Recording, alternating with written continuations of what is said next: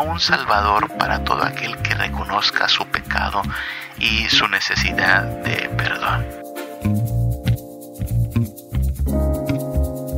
Cada día lo único que nos sostiene, lo único que nos mantiene en pie bajo la misericordia de Dios es la gracia de Jesucristo. Mientras permanezcamos aquí, en este lado de la historia, en espera del retorno de Cristo Jesús, vamos a luchar contra el poder del pecado.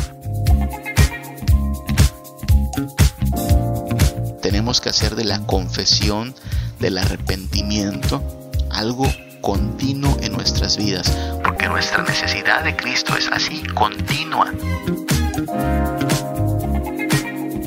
Todavía tenemos que romper con patrones de comportamiento y hábitos y de pensamiento que tienen que ser erradicados dando lugar a la santidad, a la devoción y a la piedad verdaderas.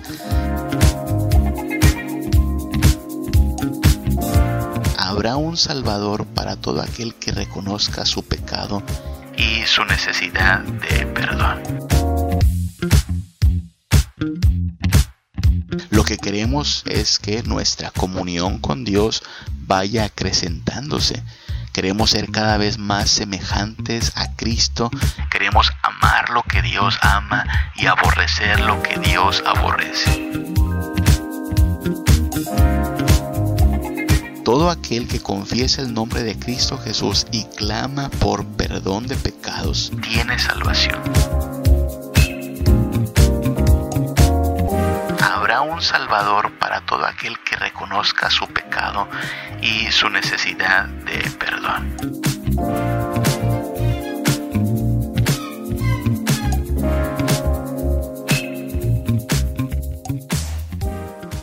Hola, ¿qué tal? Buenos días, buenas tardes, buenas noches.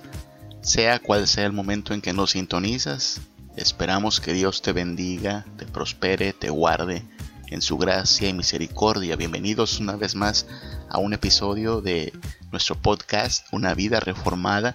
Hoy va a ser el cierre de este tema que hemos ya venido tratando durante algunos episodios. Hemos estado hablando de la oración, radiografía de la oración le hemos llamado a esta serie y hemos estado considerando cómo es que si le sacáramos una radiografía a nuestra oración como una especie de análisis, qué cosas deben estar allí, qué cosas no deberían estar allí, qué es lo que conforma la oración en términos de su propósito, la actitud con la que debemos orar.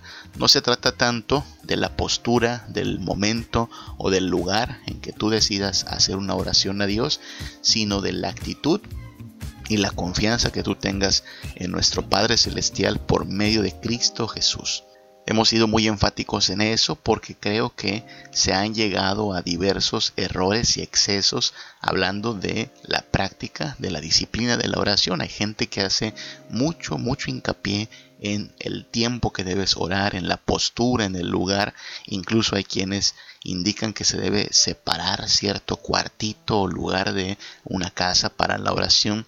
Todo eso podría ser eh, aceptable como una especie de consejo, como una especie de pauta para facilitar la oración o disciplinarse en ella. Pero no podemos establecer estos aspectos como normativos, como una ley, porque estaríamos cayendo precisamente en legalismo.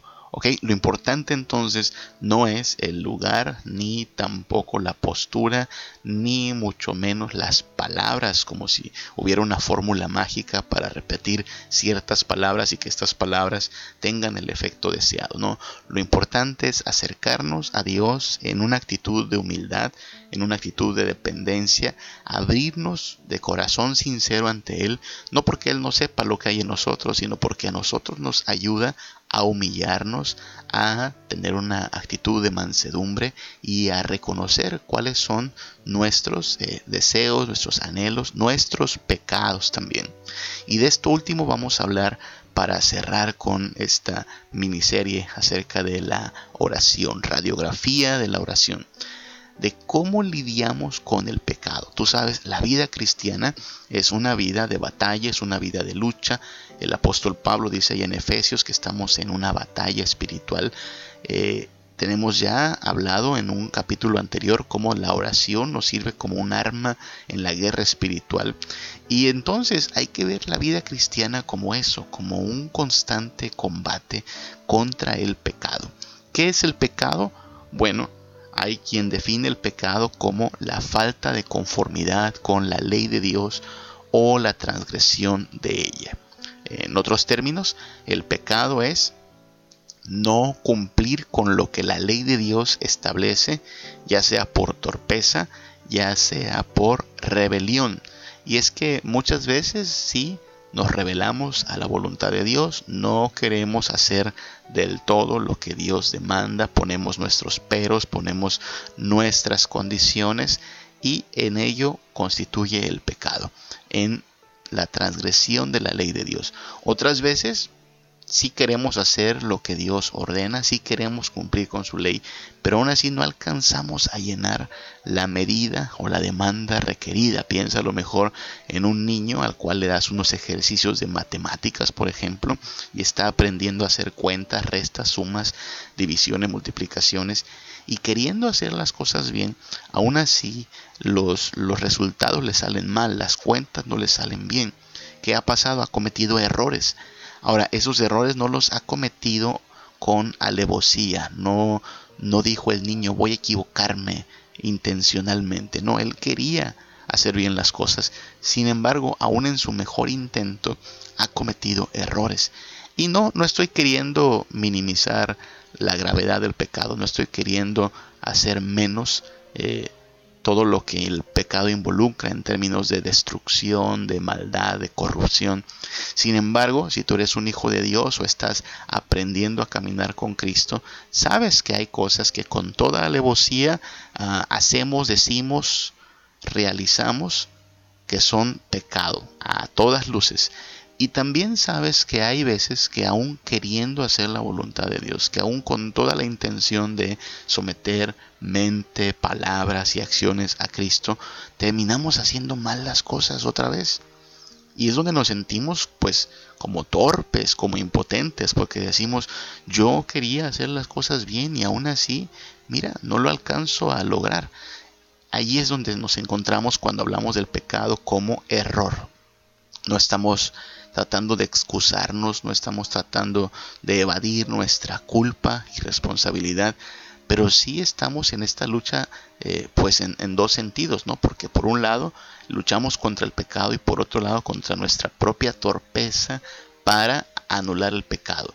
Lo que estoy diciendo es, aún en nuestros mejores momentos como cristianos, aún en nuestros mejores intentos de obedecer a Dios, podemos terminar cometiendo errores en el sentido de no alcanzar a cumplir a la perfección con la ley de Dios. Y esa es eh, la forma en que tenemos que ver el pecado, como algo en cierta forma eh, normal de este lado de la historia. Vamos a luchar contra el pecado hasta que Cristo vuelva, mi hermano. Vamos a luchar contra el pecado cada día de nuestra vida. De hecho, el proceso en el cual nos encontramos, si ya hemos sido rescatados por Cristo, si hemos creído en Cristo para salvación, si hemos recibido su gracia y su nuevo nacimiento, el proceso en que nos encontramos se llama santificación que es un proceso en el cual el pecado va muriendo, el pecado está siendo mortificado, porque en el poder del Espíritu podemos mortificar al pecado, o sea, darle muerte, y estamos siendo transformados a la imagen de Jesús. Por eso estamos llamados a imitar el carácter de Jesús.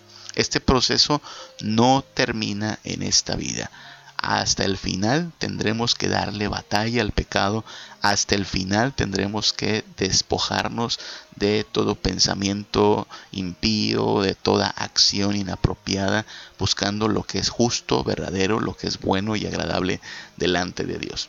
Por eso la vida cristiana es una batalla continua.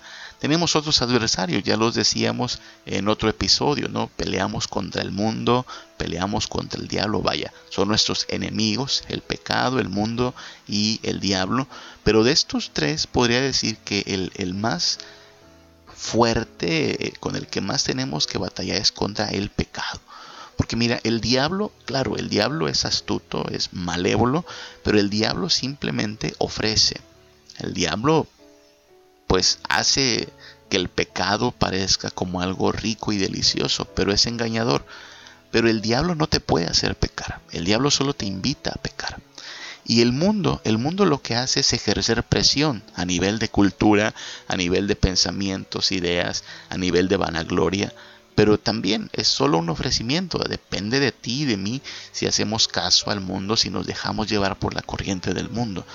Si estamos firmes en Cristo, si estamos luchando contra el pecado, el tentador no tendrá poder sobre nosotros porque estamos nosotros guiados, fortalecidos en el poder del Espíritu Santo. Y tampoco el mundo podrá arrastrarnos en su corriente porque estamos firmes en la palabra del Señor y también fortalecidos en el poder del Señor. Así es que de estos tres, el pecado, el mundo y el diablo, contra el que más hay que tener cuidado, mantenernos firmes en Cristo es contra el pecado mismo. La Biblia a esto le llama también la carne. La carne y el pecado son sinónimos en el Nuevo Testamento generalmente. Y es en este sentido en el que debemos ver a nuestro pecado, nuestra carne, como nuestro mayor enemigo, como el enemigo contra el cual todos los días tenemos que eh, luchar, enfrentarnos sometiendo mente, voluntad, deseos, pensamientos a Cristo.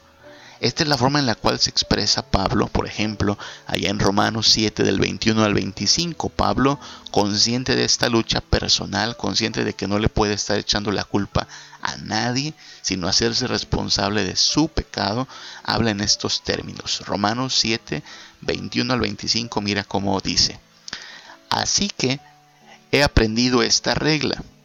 Aunque quiero hacer el bien y el mal está ahí conmigo.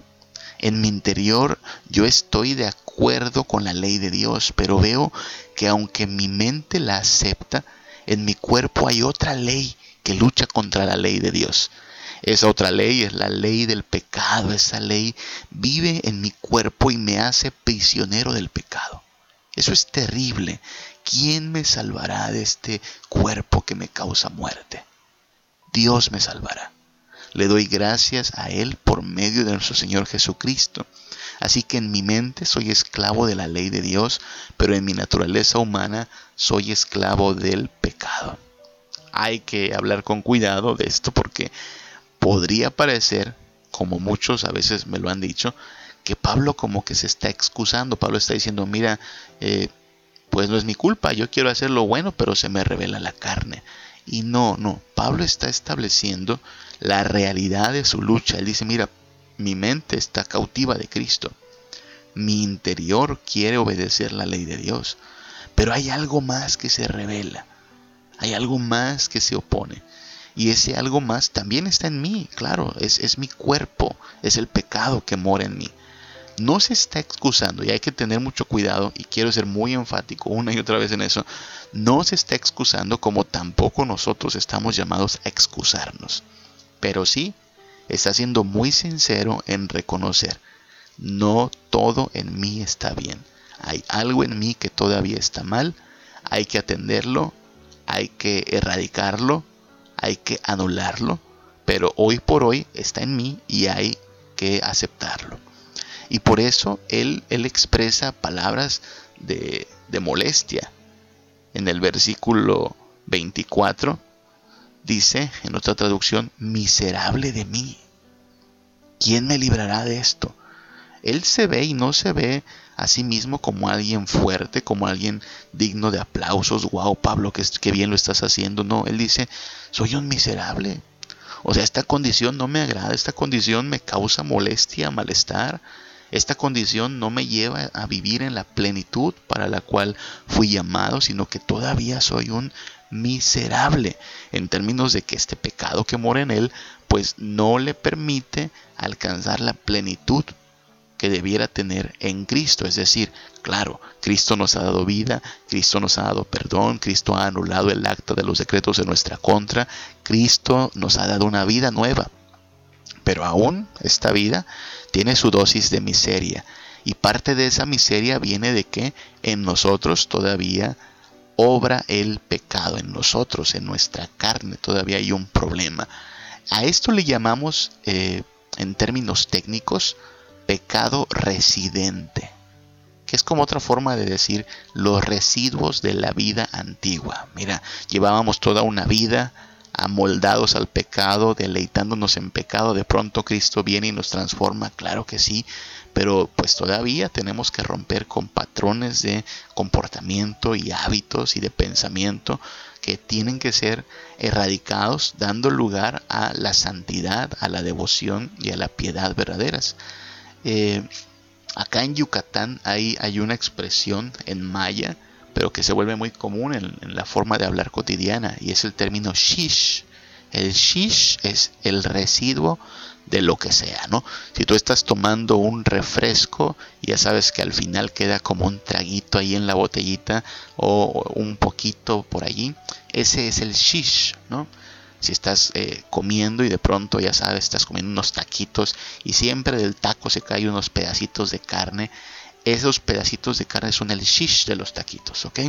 Bueno, pues la carne, en términos en los que habla el Nuevo Testamento para referirse a aquello contra lo que el cristiano tiene que luchar, bueno, la carne es el shish de la vida antigua. Estamos llamados a luchar contra ese residuo de la carne, ese pecado residente. Y no, no lo vamos a hacer en nuestras propias fuerzas, no se trata solo de fuerza de voluntad, tendremos que hacerlo fortalecidos en el Señor y en el poder de su fuerza. Así habla Pablo aquí en Romanos 7, ¿no? ¿Quién me librará de este poder del pecado? Él dice, doy gracias a Dios por medio de Jesucristo. Eh, él entiende que el único que le puede librar del poder del pecado es Dios por medio de Cristo Jesús, su Hijo. El mismo Jesús que nos libra de la condenación del pecado es el mismo Jesús quien por su Espíritu Santo nos libra del poder del pecado. Y algún día, Dios mediante, cuando Cristo vuelva, cuando seamos transformados, será erradicado totalmente el pecado y seremos libres de la presencia del pecado. No sé si captaste las tres palabras que hemos mencionado. Cristo ya nos ha librado de la condenación del pecado. Eso pasó gracias a su sacrificio sustitutorio ahí en la cruz. Cristo nos está librando actualmente por medio de su Espíritu Santo de el poder del pecado. ¿Sí? Es mayor el que está en nosotros que el que está en el mundo. No nos ha venido ninguna tentación que no sea humana, sino que Cristo nos ha de fortalecer y juntamente con la tentación Él nos dará la salida.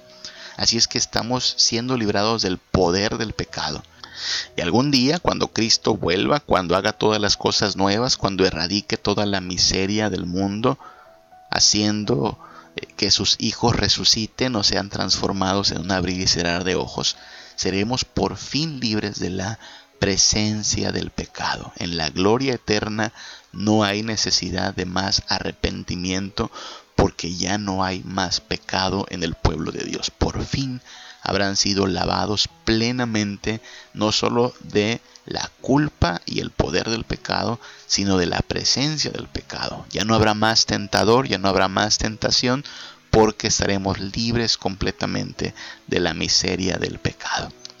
Mientras tanto estamos en una lucha, tal como Pablo, y la vida cristiana ha de verse así, como una lucha continua. Y por lo tanto, si luchamos continuamente contra el pecado, algo que debe estar presente todo el tiempo en nuestras vidas es el arrepentimiento. Arrepentimiento es la forma de resolver el pecado.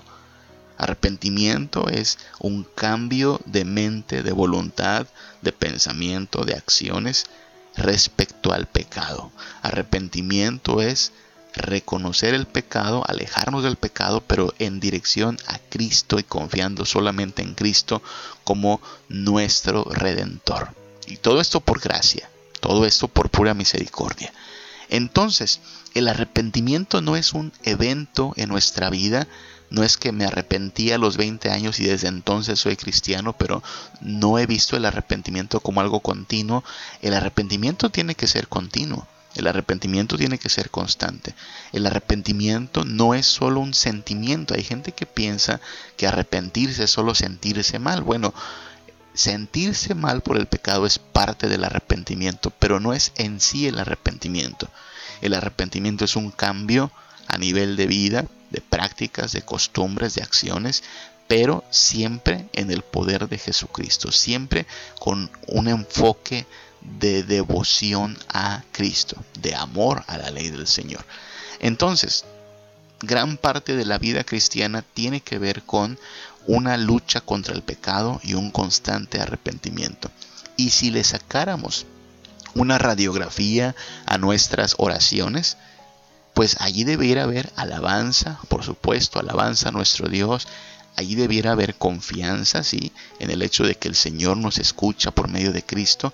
En la oración debe haber también gratitud por todas las bendiciones que recibimos inmerecidamente de parte de nuestro Dios.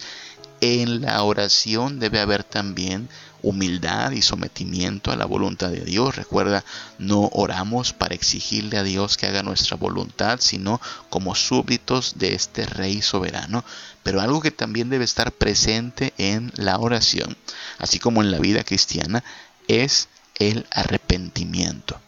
Orar tiene también que ver con reconocer nuestro pecado, nuestra condición de lucha contra el pecado, nuestra torpeza y nuestras debilidades, buscando entonces fortaleza en Cristo, perdón de pecados en Cristo y todo lo necesario para hacerle frente a este pecado residente.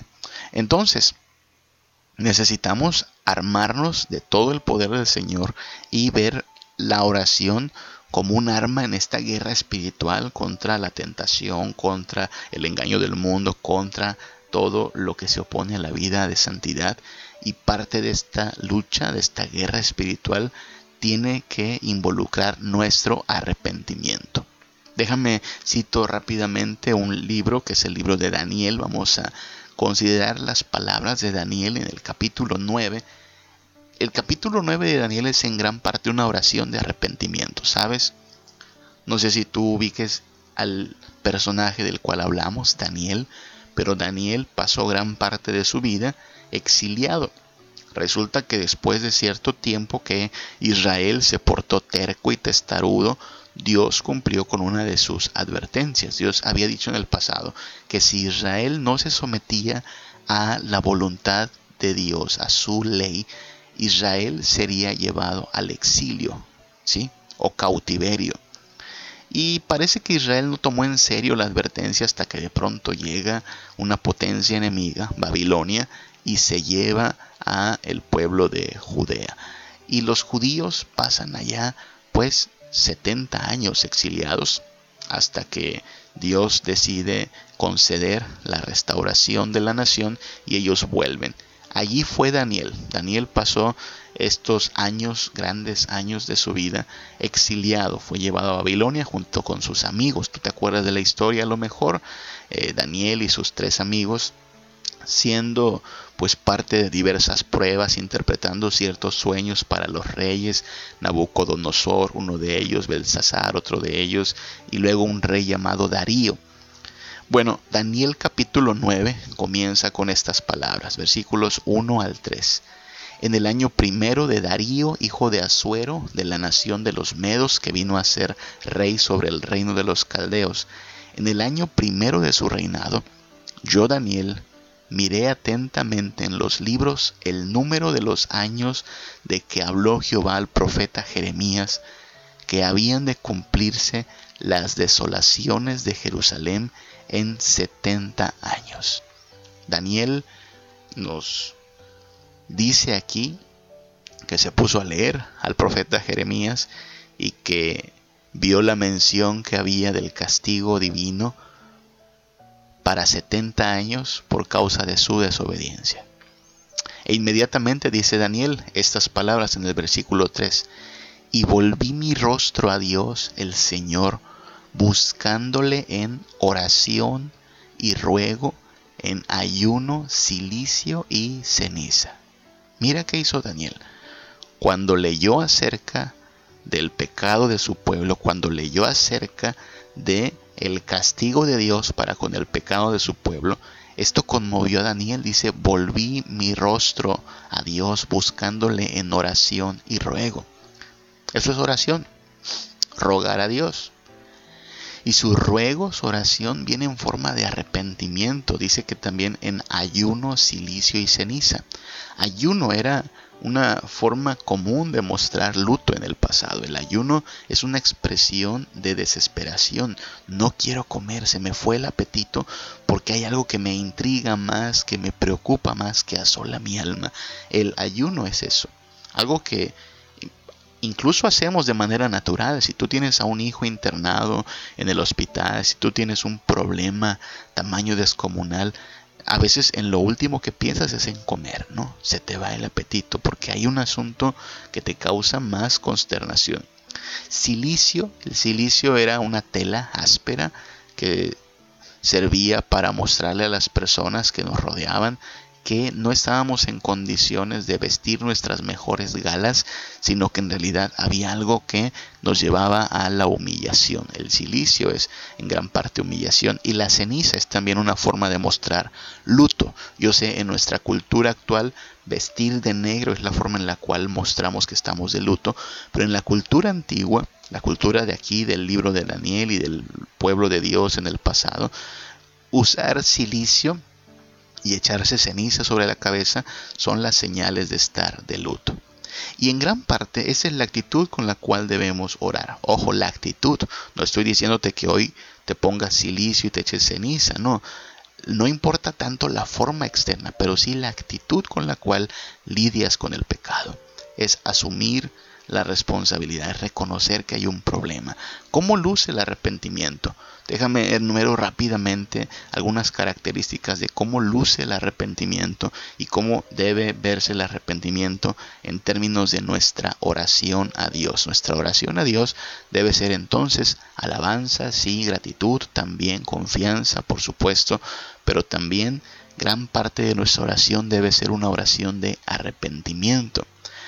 ¿Cómo se ve el arrepentimiento? Bueno, los arrepentidos dicen, yo fui. ¿Ok? Yo fui. Los arrepentidos no andan repartiendo culpas, no andan buscando excusas. No fui yo, fue mi suegra, no fui yo, me, me obligaron, no fui yo, los demás eh, eh, tienen más culpa que yo. No, no, no. Los arrepentidos asumen su culpa, su responsabilidad. Allá en Daniel 9:5, después de que Daniel ora a Dios con esta actitud de luto, dice así, Daniel 9:5, hemos pecado, hemos cometido iniquidad, hemos hecho impíamente y hemos sido rebeldes y nos hemos apartado de tus mandamientos y de tus ordenanzas. Mira qué sincero es Daniel. Porque la verdad es que muchas personas, antes de mostrar arrepentimiento, lo que ponen son excusas y pretextos. Yo no fui, yo no tenía esa intención, yo no quise hacerlo, me malinterpretaron, cualquiera lo haría. Toda una lista de excusas y pretextos que no son otra cosa más que maneras de evadir nuestra responsabilidad. No, el arrepentimiento es plantarme en humillación y decir, yo fui, nos lo merecemos yo estoy mal. Ojo que arrepentimiento tiene que ver con eh, actitud de parte nuestra. Aclaremos que Dios ya sabe quién fue el que cometió un pecado, que Dios ya sabe qué pecados hemos cometido. Así es que el arrepentimiento no es eh, darle a Dios información que Él no tenga. La oración de arrepentimiento no es para que Dios por fin sepa quién obró mal, no, Dios lo ha sabido siempre. La oración de arrepentimiento es para humillar nuestro orgullo, nuestra maldad, nuestra rebelión, nuestra insolencia. Porque una persona que dice esas palabras, he pecado, he cometido iniquidad, he hecho impíamente, he sido rebelde, me he apartado de tus mandamientos, ha de despojarse de todo alarde, de toda fanfarronería y humillarse delante de Dios. Así es que los arrepentidos dicen, yo fui. Y esa es una de las cosas que tienes que hacer tú en tu oración cuando te acercas a Dios en arrepentimiento y buscando santificación. Descubres algo malo en ti, un patrón de comportamiento, de vida que va en contra de la voluntad de Dios, no es momento de poner excusas, es momento de humillarnos y decir yo fui, yo pequé, yo cometí iniquidad, yo he hecho impíamente, no tengo excusa, no he cumplido tus mandamientos. Hay una promesa en la Biblia sobre esto. Proverbios 28:13 dice que el que encubre sus pecados no prosperará. El que encubre sus pecados no prosperará, mas el que los confiesa y se aparta alcanzará misericordia. Así es que Dios quiere que nosotros dejemos a un lado todo alarde, toda eh, apariencia de piedad y que asumamos el hecho de que estamos lidiando con el pecado y que no podemos solos y por eso le buscamos con todo su poder, con toda su ayuda para ser perdonados y para ser santificados. Los arrepentidos dicen, yo fui. Pero también los arrepentidos dicen, no tengo excusa. Porque hay gente que dice, yo fui con insolencia, ¿sabes? Yo fui y qué. Sí, yo fui ya, ya lo reconocí. Y hay quien dice, bueno, al menos está siendo sincero. No, hay gente que en vez de estar siendo sincera, está siendo cínica. No puedes decirle a Dios, pues yo sí, sí fui. ¿Y qué? ¿Qué vas a hacer con eso? No, esa actitud sería una actitud cínica. Los arrepentidos dicen, yo fui, pero al mismo tiempo reconocen, no tengo excusa. Así es como debemos acercarnos a Dios en oración, pidiendo perdón por nuestros pecados. Yo fui pero haciéndolo con humildad. No tengo excusa. Daniel 9 del 7 al 8 continúa diciendo estas palabras. Tuya es, Señor, la justicia y nuestra la confusión de rostro, como en el día de hoy lleva todo hombre de Judá, los moradores de Jerusalén y todo Israel, los de cerca y los de lejos en todas las tierras a donde los has echado, a causa de su rebelión con que se rebelaron contra ti. Oh Jehová, nuestra es la confusión de rostro y de nuestros reyes, de nuestros príncipes y de nuestros padres, porque contra ti hemos pecado. Nota que admirable es la actitud con que Daniel está diciendo, esto es lo que nos merecemos. Tú eres justo, tu juicio es justo. Nuestra es la confusión de rostro. La confusión de rostro aquí implica ese pues esas caras que hacemos cuando cuando lloramos. No sé si has visto a un niño cuando llora, su rostro se transforma del dolor, de la angustia. Eso es lo que pasa cuando clamamos con un verdadero corazón de arrepentimiento. Hay dolor, hay en nosotros vergüenza también. Esa es la confusión de rostro. Alguien que asume su propia maldad, alguien que asume sus propios pecados, que entiende que el mal que ha sobrevenido, pues es un mal que nosotros mismos nos procuramos. No hay excusa para el pecado. Hay gente que trata de poner excusas cuando eh, habla de reconocer su pecado. Dice, bueno, sí, pequé, es posible que me haya equivocado, pero no me pasa tan seguido como a ti. Mm, se está excusando. Bueno, es que somos humanos, es de humanos errar, es otra forma de excusarse. Bueno, está bien, acepto que hice mal, pero si hubieran orado más por mí, si me hubieran cuidado más, si me hubieran visitado más, ¿qué te parece? Yo conozco gente que se expresa así. Ay, pues sí, pero a uno no lo visitan, no oran por uno, no lo apoyan a uno, entonces uno acaba apartándose. Fíjate, ahora resulta que la gente responsable de mis propios pecados, ¿no? O gente que dice, mira, sí hice mal, pero no voy a ser el primero ni el último. Todos pecamos. Vaya forma de excusarse.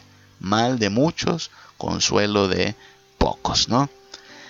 Entonces no se trata de poner excusas, se trata de decir yo fui e inmediatamente reconocer no tengo excusa. Podríamos buscarlas, pero recuerda que para Dios, que todo lo sabe, que nada se le esconde, él difícilmente va a ser engañado, él difícilmente va a decir, ah, sí, perdóname, no había considerado que, eh, bueno, las cosas no son siempre como tú deseas, entonces se me pasó, discúlpame, sí, no tienes culpa alguna, no, Dios no puede ser burlado, Dios sabe exactamente las formas en las cuales hemos desobedecido su voluntad y ante Él no hay excusa que valga. parte de lo que involucra también el arrepentimiento es dolor. Dolor. No se supone que uno confiese pecados con una sonrisa en la cara, no se supone que uno confiese pecados con comodidad. No, el arrepentimiento siempre involucra cierto dolor, cierta incomodidad. Y no es que seamos masoquistas, pero el arrepentimiento requiere esto, humillación del yo, eh, una renuncia a toda vanidad, una renuncia a todo orgullo. Y gran parte de ese dolor proviene también de que hemos pecado contra el Dios que nos ama. Aquí en Daniel 9 está hablando él de confusión de rostro, que insisto es esta expresión de un rostro adolorido, un rostro desfigurado a causa de el llanto que hay en él. Tú has visto a un niño llorando, los niños llorando, pues hacen caras así medias raras, medias feas, porque en verdad su dolor es evidente. Bueno, a nosotros nos debiera doler el pecado. Debiera darnos vergüenza todo aquello que contradice la voluntad de Dios para nuestras vidas. Dolor por cuanto ofendemos al Dios que solo nos ha hecho bien. No solo dolor por lo que hicimos o por las consecuencias de lo que hicimos, sino dolor por aquel contra quien pecamos. Cristo Jesús, que no ha hecho más que salvarnos con su sangre preciosa, y luego nosotros le seguimos fallando en desobediencia, eso causa dolor cierta vergüenza porque no se supone que así actúan los hijos de Dios. Caray, Dios me ha hecho su hijo, su sangre me ha lavado, soy portador de sus promesas, soy hijo de Dios, me digo cristiano. ¿Y cómo es que como cristiano sigo haciendo lo malo? Qué dolor, qué vergüenza, qué triste. En 2 Corintios 7:10, Pablo nos dice que hay una tristeza que según Dios que produce arrepentimiento para salvación. Así es que sí, cuando hablamos de arrepentimiento, la tristeza es parte de ese arrepentimiento. No se trata solo de un sentimiento, pero, insisto, no se supone que una oración de arrepentimiento se hace a carcajadas. Es con dolor, es con vergüenza. Santiago 4 del 9 al 10 dice, afligíos y lamentad y llorad, vuestra risa se convierta en lloro y vuestro gozo en tristeza, humillaos delante del Señor y Él os exaltará. La misma idea. El momento en el cual me presento ante Dios pidiendo perdón no es un momento de chistes, de anécdotas eh, divertidas, no es un momento de carcajadas, es un momento de aflicción, de lamento, de llanto incluso. No es un momento en que llego exaltándome a mí mismo, sino en que me humillo delante del Señor diciéndole, yo fui, yo transgredí tu ley, no tengo excusa y me duele, me duele mucho esto que hago, esto que pensé, esto que dije, estas intenciones, porque recuerda que el arrepentimiento ocurre en todos los niveles, no solo es lo que hacemos de lo que debemos arrepentirnos, sino los pensamientos operantes detrás de nuestras acciones, las intenciones con las cuales actuamos, todo, en todos los niveles necesitamos reconocer nuestra necesidad de Cristo. Y entonces pedir perdón. Nos duele, Señor, nos duele esta torpeza, esta maldad, este residuo del pecado y pedir perdón. Perdóname, perdóname, Señor, perdóname, por favor. Dame tu paz, dame tu bendición, limpia mis pecados. Daniel capítulo 9, versículo 9 dice, de Jehová nuestro Dios es tener misericordia y el perdonar. De Jehová nuestro Dios es el tener misericordia y el perdonar, aunque contra Él nos hemos rebelado. Mira, Dios es un Dios de misericordia y de perdón, y que nos invita a deponer nuestra rebelión, que nos invita a despojarnos de nuestro pecado y buscarle como aquel que tiene misericordia de los arrepentidos. No por nada en Lucas 15:7 Jesús dice que hay más gozo en el cielo por un pecador que se arrepiente que por 99 justos que no necesitan arrepentimiento y se refería a los fariseos, los fariseos que creían que por su apariencia de piedad Dios los veía con agrado, fariseos que no se veían a sí mismos como pecadores. Cristo, por cierto, no vino por los no pecadores, Cristo vino por los pecadores. Cristo vino a llamar a los pecadores al arrepentimiento. Y hay gozo en el cielo por un pecador que se arrepiente. Así es que he allí las buenas noticias para los pecadores arrepentidos que Cristo Jesús vino a dar su vida en rescate precisamente por todo aquel que viéndose en pecado y en miseria entiende que no hay excusa que pueda presentar, que lo mejor que puede hacer es reconocer su maldad, su extravío, su pecado, decir yo fui, no tengo excusa, me duele, perdóname. Así es que la oración tiene que servir también como parte de esta vida de arrepentimiento. En nuestra oración de arrepentimiento nos estamos sincerando con Dios. No es, repito, no es que Dios no sepa lo que hicimos. Dios lo sabe. A quien le ayuda mucho la oración de arrepentimiento es a nosotros. Porque nos lleva a humillarnos, nos lleva a buscar al Señor, nos lleva a reconocer que le necesitamos. Y entonces la vida cristiana consiste en eso, en una continua búsqueda de Dios, su gracia, su misericordia, su perdón, su poder transformador para irnos limpiando del pecado en este proceso que ya dijimos se llama santificación. Santificación. Lo que queremos en esto es que nuestra comunión con Dios vaya acrecentándose Queremos ser cada vez más semejantes a Cristo y menos, menos tolerantes para con el pecado. Queremos amar lo que Dios ama y aborrecer lo que Dios aborrece.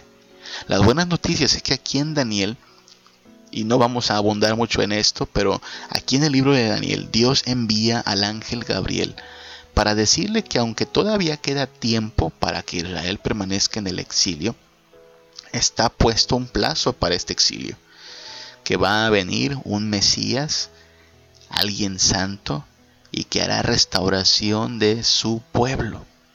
Esa es una buena noticia. Es una buena noticia porque entonces Dios está planeando desde entonces y desde mucho antes que habrá un Salvador para todo aquel que reconozca su pecado y su necesidad de perdón.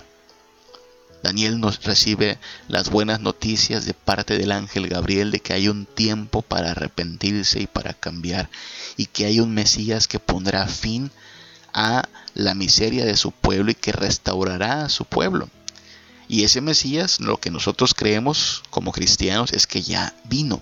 Ese Mesías se llamaba Jesús, hijo de María y José, según la carne, pero hijo de Dios engendrado por el Espíritu Santo y que vino a traer eh, restauración no solo para la nación de Israel, sino para todo el mundo, para todo aquel que crea en su nombre. De manera que todo aquel que confiesa el nombre de Cristo Jesús y clama por perdón de pecados, tiene salvación. Por esa razón tenemos que hacer de la confesión, del arrepentimiento, algo continuo en nuestras vidas, porque nuestra necesidad de Cristo es así, continua. No solo necesitamos de la gracia de Cristo cuando nosotros pensamos que hemos obrado así feo, feo, feo. No, cada día lo único que nos sostiene, lo único que nos mantiene en pie bajo la misericordia de Dios es la gracia de Jesucristo. Así es que necesitamos entender eso. Mientras permanezcamos aquí, en este lado de la historia, en espera del retorno de Cristo Jesús, vamos a luchar contra el poder del pecado, el residuo del pecado. Y tiene que irse reduciendo el poder del pecado en la medida en que el poder del Espíritu Santo opere en nosotros. Pablo dice que debemos dejar de alimentar a la carne y en el poder del Espíritu hacer morir las obras de la carne. Esto se llama santificación. Y la santificación consiste en luchar contra el pecado en el poder de Cristo y vivir para obedecer de todo corazón siendo transformados por el Señor a la voluntad de Dios. Gran parte de eso requiere todo el tiempo arrepentimiento. La oración que tú hagas este día a Dios, encárgate que incluya mucha gratitud, mucha gratitud por las bendiciones recibidas. Encárgate de que incluya mucha alabanza, que sea de hecho un momento de adoración a aquel gran Dios que te amó y que envió a su Hijo Jesús a morir por ti para que tú fueras una nueva criatura. Que tenga mucha adoración a Jesucristo y a su Espíritu Santo también. Que tenga confianza en que Dios sabe lo que es mejor. Independientemente de si te da o no lo que pides, Él sabe lo que es mejor. Que tenga humildad, que tenga mansedumbre, con una actitud de súbdito. Estás orando ante tu rey. Que tenga también confianza, que sepas que Dios te ama, que Dios está contigo. Puedes confiar en Él sabiendo que Él te ama e incluso llamarle papi, porque por la gracia de Cristo tú puedes tener a Dios como Padre. Pero también encárgate que así como hay confianza y gratitud y alabanza y regocijo, independencia, también tenga arrepentimiento. Que la oración sea también un momento de confesión de nuestros pecados. Si les puedes poner nombre, mejor. Eso hace que tengamos mayor sinceridad. Deja de ponerle excusas, no busquemos encontrar justificaciones. La forma de orar en arrepentimiento es acercarnos a Dios y diciendo, yo fui, yo fui, no tengo excusas, no tengo pretextos, me duele, no quiero ser así, ayúdame, perdóname, lávame, santifícame, porque yo no puedo solo, porque dependo de ti. Es una oración de confianza en que nuestro Dios puede borrar multitud de pecados en la sangre de Jesús. Es una oración de dependencia, sabiendo que nadie más nos puede ayudar y que nosotros mismos no podremos limpiarnos de nuestro pecado. Pero es una oración también de determinación. No quiero ser así. No quiero vivir así. Quiero ser transformado todavía más y más. Quiero ser santo. Santifícame entonces más. Y quiera Dios entonces que, armados del poder de su fuerza, podamos mantenernos firmes contra la tentación, contra el engaño del mundo y hacer morir lo terrenal en nosotros.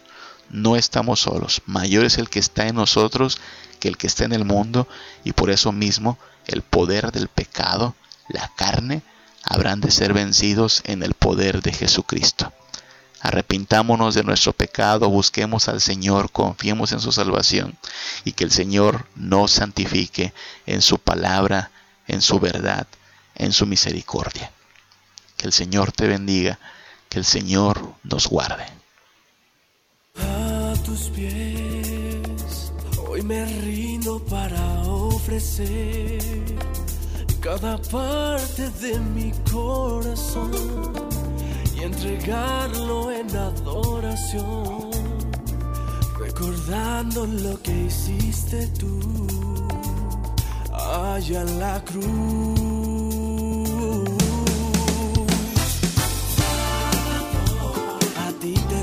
todo el honor. A ti elevo mi canción. Salvador, te agradezco por tu gran amor.